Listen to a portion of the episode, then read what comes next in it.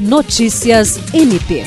O Ministério Público do Estado do Acre, por meio do Núcleo de Apoio e Atendimento Psicossocial Natera, participou nesta sexta-feira de uma ação alusiva ao Dia da Luta pela População de Rua, realizada no Centro Pop. O evento foi organizado pelo Comitê Intersetorial de Acompanhamento e Monitoramento da Política para a População em Situação de Rua do Acre, do qual faz parte o MPAC e outros órgãos que atuam nessa defesa. Pelo Ministério Público do Estado do Acre estiveram presentes servidores do Natera e a psicóloga Bruna Oliveira. O evento também contou com representantes do Movimento da População em Situação de Rua do Acre, Defensoria Pública, Governo do Acre e Prefeitura de Rio Branco.